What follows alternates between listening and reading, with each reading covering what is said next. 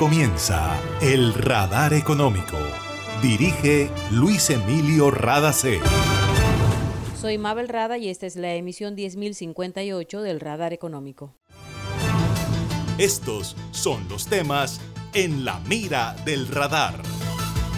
El puerto de Barranquilla aspira a convertirse en un centro logístico y para ello se necesita del respaldo del gobierno nacional. Así lo dijo René Puche, presidente de la Sociedad Portuaria Regional, durante la inauguración de una nueva bodega que permitirá aumentar la capacidad de almacenaje de maíz amarillo, torta de soya y trigo. También habló sobre el éxito del puerto local gracias al trabajo conjunto entre sector privado y gobierno. Alcalde de Barranquilla dijo que se espera apoyo decidido del gobierno nacional para garantizar la navegabilidad del canal de acceso al puerto. Naciones Unidas espera aprobar proyecto que reconoce el derecho humano a un medio ambiente limpio, sano y sostenible. Costa Rica y Suiza están entre los países que presentaron la propuesta ante la Asamblea General del organismo. Nuestra energía nos inspira a generar actos responsables con la sociedad, la tierra y el medio ambiente. Estamos evolucionando. Somos GESELCA, energía que hace bien. En Gases del Caribe tenemos una nueva línea de WhatsApp para atender tus solicitudes relacionadas con nuestro servicio. Escríbenos al 605-322-7000 y obtén respuesta inmediata. Recuerda 605-322-7000. En Gases del Caribe, tus trámites a la mano. Estamos contigo. Vigilado Superservicios.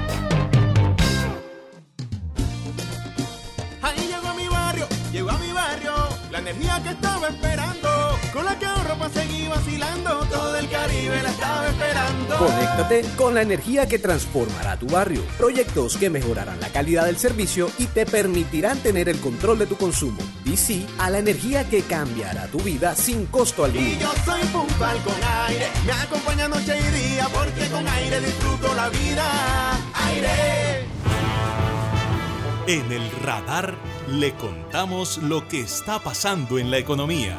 El puerto de Barranquilla cuenta con una nueva bodega es la 7B. En su construcción se invirtieron 4.8 millones de dólares y con ella se fortalece la capacidad de almacenamiento de maíz amarillo, torta de soya y trigo.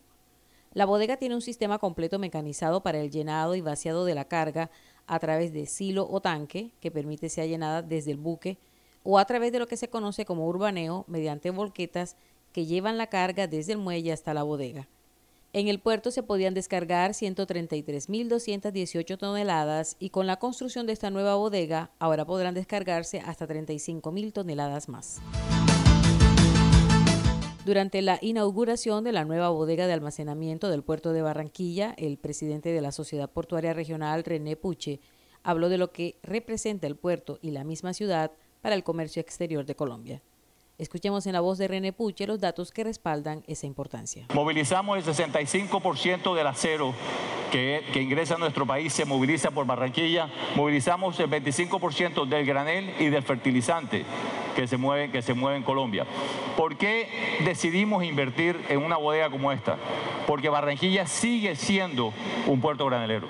Por aquí entra gran parte de la materia prima que se utiliza en Barranquilla para la producción de concentrado para animales. Y Barranquilla sigue creciendo por su ubicación logística. Por eso estamos invirtiendo en infraestructura como esta. Adicionalmente, movilizamos el 80% del carbón coque que se produce en el país, un carbón que se produce a mil kilómetros de distancia de Barranquilla, en Cundinamarca, Boyacá y Cúcuta. Y se traslada hasta Barranquilla por camiones donde los buques se cargan y se van para diferentes partes del mundo. Eso es importante porque esa eficiencia y esa competitividad logística solo la tiene Barranquilla, precisamente porque el granel que sale de los puertos también se combina con el carbón coque que llega hacia los puertos. Pero ¿y a qué se debe el éxito de Barranquilla? Esto fue lo que dijo René Puche. En Barranquilla la clave del éxito durante los últimos 15 años ha sido la integración entre el sector público y el sector privado. Trabajar de la mano con el sector público ha dado los indicadores que tenemos acá. Somos la ciudad con menor desempleo del país, somos la ciudad que tiene el mejor crecimiento económico, inclusive que la media, que la media de todo el país, y somos la ciudad que viene trabajando de la mano con excepción de impuestos para que las empresas se ubiquen en Barranquilla. Y por último, pero no menos importante, Se está trabajando en el bilingüismo. El inglés es como si fuera una carrera.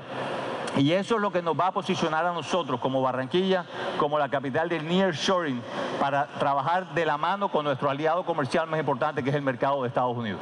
Desde Barranquilla llegamos a todos los puertos de la costa este de Estados Unidos, Nueva York, Filadelfia, Savannah, Florida y demás. Y llegamos directo desde Barranquilla.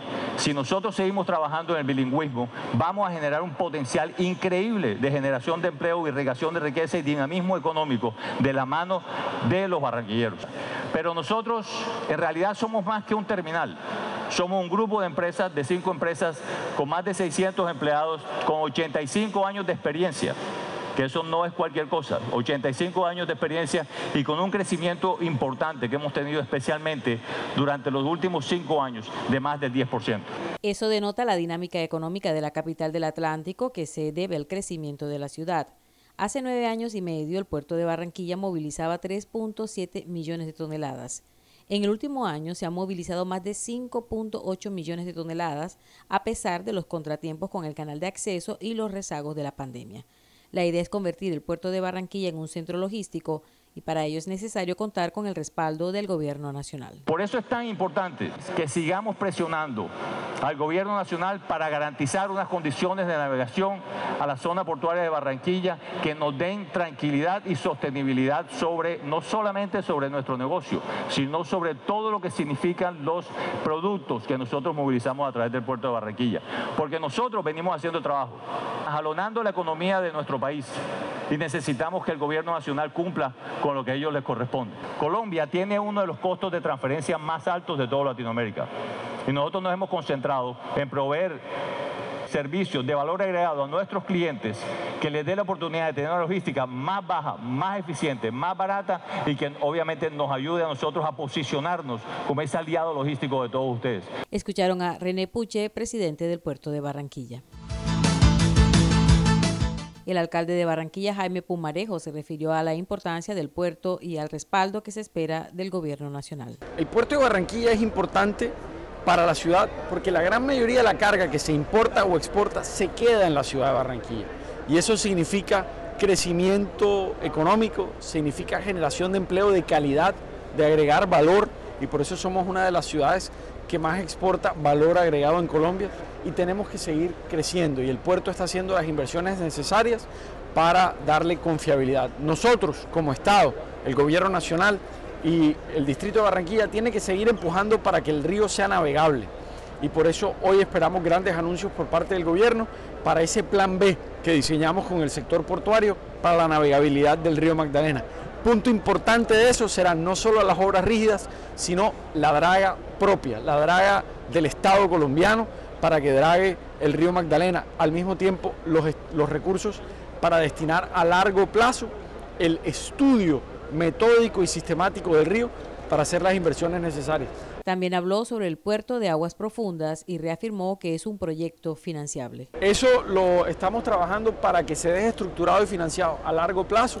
Es un proyecto que bajó su capacidad o su necesidad de inversión drásticamente. Estamos hablando de un proyecto que en su primera etapa es de 115 millones de dólares y estamos seguros que entre el sector privado y el sector público vamos a poder financiar ese proyecto y que sea un complemento para los puertos existentes. Es viable el proyecto, alcalde. El proyecto es viable, eh, lo que necesitamos es tiempo para estructurarlo, para financiarlo y para sacarlo al mercado. Pero lo importante es que es un complemento y que pasó de costar en su primera etapa, como estaba diseñado, por los requerimientos de capital, más de 600, 700 millones de dólares, con la ingeniería financiera y el rediseño que hicimos, 115 millones de dólares en su primera etapa y lo vuelve mucho más eh, realizable y es, digamos, financiable. Escucharon al alcalde de Barranquilla, Jaime Pumarejo. Evolucionar es adaptarse a nuevos comienzos. Estamos listos para innovar, crear y construir futuro juntos. ESELCA es energía que une, transforma y hace bien. Para reportar escapes o emergencias de tu servicio de gases del Caribe, marca la línea 164 desde tu teléfono fijo o celular y recibe la mejor atención de nuestro personal calificado de manera oportuna y eficaz. Línea 164, disponible las 24 horas, los 365 días del año. También puedes marcar a la línea nacional 018000 91 Tu línea amiga 164 de Gases del Caribe. Estamos contigo. Vigilado Superservicios. Que estaba esperando, con la que ahorro para seguir vacilando, todo el Caribe la estaba esperando. Conéctate con la energía que transformará tu barrio, proyectos que mejorarán la calidad del servicio y te permitirán tener el control de tu consumo. DC a la energía que cambiará tu vida sin costo alguno. Y yo soy puntual con aire, me acompaña noche y día, porque con aire disfruto la vida. Aire. Está escuchando el radar económico. Colombia y Estados Unidos mantienen buenas relaciones desde hace muchos años y ambas naciones valoran esa relación. Colombia ha alcanzado el estatus más alto en la relación de seguridad nacional que se puede tener con Estados Unidos, dijo en Barranquilla el embajador de nuestro país en Washington, Juan Carlos Pinzón. Este año, el presidente estadounidense Joe Biden declaró a Colombia como país aliado estratégico principal no miembro de la OTAN, la Organización del Tratado del Atlántico Norte.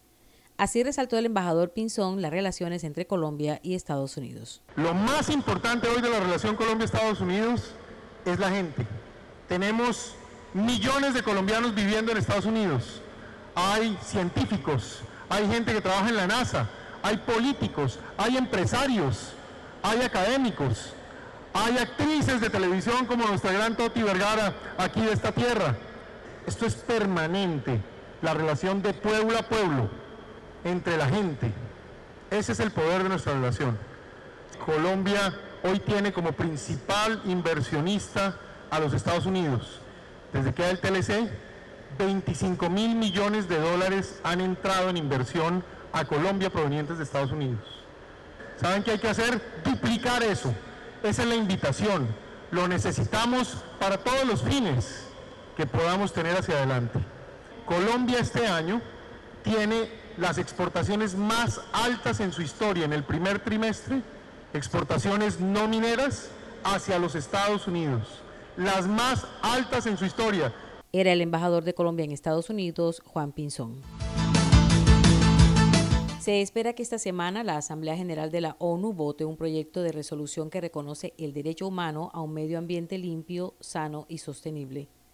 Fue presentado por Costa Rica, Maldivas, Marruecos, Eslovenia y Suiza y pide a los estados y a las organizaciones internacionales que adopten políticas que intensifiquen los esfuerzos para garantizar tal derecho de manera universal.